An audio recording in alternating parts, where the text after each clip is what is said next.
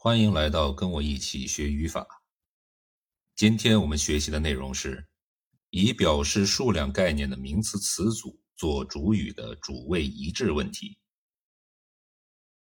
英语中有一些表示数量概念的名词词组，数量概念呢分为两类，一类是确定数量，比如 three months、five kilos、six quarts 等等；另一类呢是非确定数量的，比如 all of、some of、none of、enough of 等等。如果用这类名词词组做主语呢，往往会产生一些主谓一致的问题。那第一类呢，是以表示确定数量的名词词组做主语。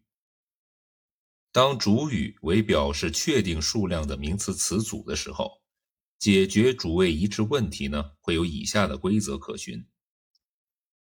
第一类，如果数量概念被看作是一个整体，动词呢用单数。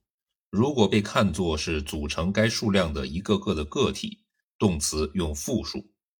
比如说，The treasurer thought that six five dollars was not too much to ask. Six months is too short a time. General Westmoreland warned. Three miles was too long a distance for a freedman to run. Five hours is needed to complete the outline. 来比较一下，There were six silver dollars in each of the stockings. 第二类， 如果做主语的名词词组是由分数或者百分数加 of 词组的构成呢，那它的动词形式依 of 词组中名词类别而定。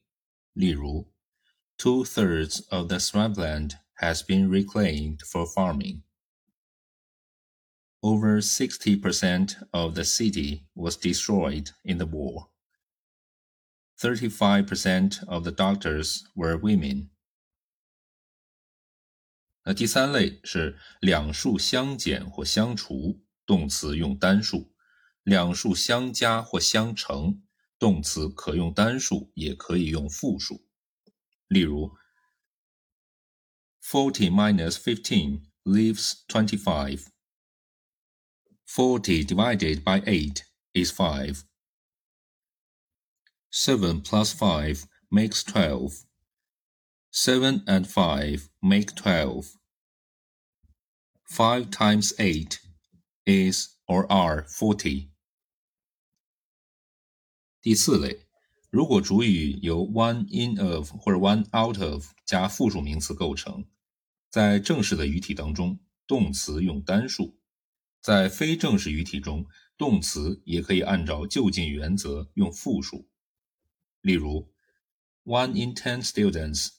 has failed the exam. One out of twenty was badly damaged. 比较一下，One in ten students have failed the exam. One out of twenty were badly damaged. 二。以非确定数量的名词词组做主语。当主语为表示非确定数量的名词词组时， 解决主谓一致问题有以下规则可循。第一类，如果主语是 all of、some of、none of、half of、most of 等表示非确定数量的名词词组。其后的动词形式呢，依 of 词组中的名词类别而定。例如，Most of the money was recovered by deputy player. Most of the members were there. All of the cargo was lost. All of the crew were saved. Some of the money has been stolen. Some of the books were lost. None but the best coffee is good enough. None of my friends ever come to see me. Half of the building was damaged in the explosion. Half of the students are girls. 第二类，如果主语是由 lots of、heaps of、loads of、scars of、plenty of 加名词构成，表示许许多多等等这些概念的时候，随后的动词单复数形式也是要依 of 词组中名词类别而定。比如，Lots of food is going to waste. Lots of people are waiting outside. Loads of milk has been distributed among the children. Loads of apples have been picked. Plenty of the sugar is imported from Cuba. Plenty of the men are already there. 第三类，如果主语是由 a portion of、a series of、a pile of、a panel of 加名词构成，不管名词类别是什么，动词通常都是用单数。 比如，A substantial portion of the reports is missing. A series of accidents has been reported. A pile of logs was set beside the hearth. 第四类，如果主语是由限定词加 kind、type、sort of 的加名词构成，那随后的动词形式按以下的规则： 在 a kind、sort、type of、this kind、sort、type of 之后，通常跟单数。或不可数名词，动词用单数。例如，There is a kind of rose which fills the air with fragrance when May comes. This kind of man annoys me. This sort of paint is very useful. This type of car is old-fashioned. 那需要注意的是，在这样的结构中。通常不用复数名词，比如我们通常不会说 this kind of roses, this type of cars。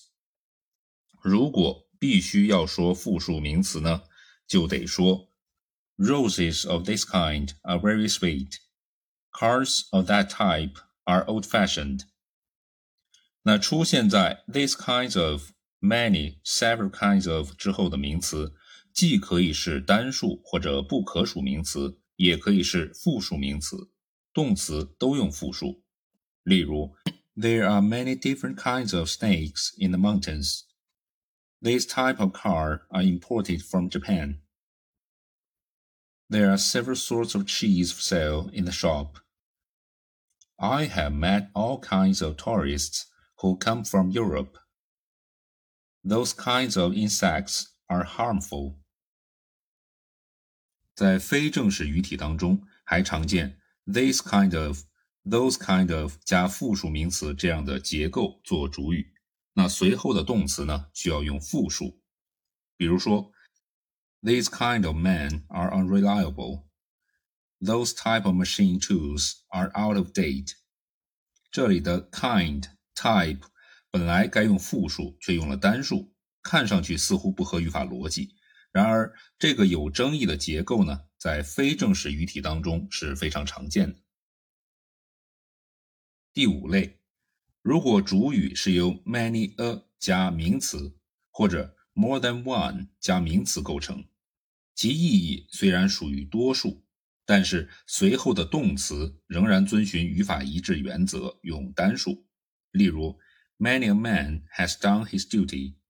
More than one game was lost. 第六类，如果主语由 an average of、a majority of 加复数名词构成，而且呢明确表示多数个体概念，随后的动词需要用复数。如果这类主语不表示多数个体概念，则动词用单数。来比较一下，an average of twenty-five persons applied each month。An average of 20 applications a month is not unusual. A majority of town's younger men are moving to the city.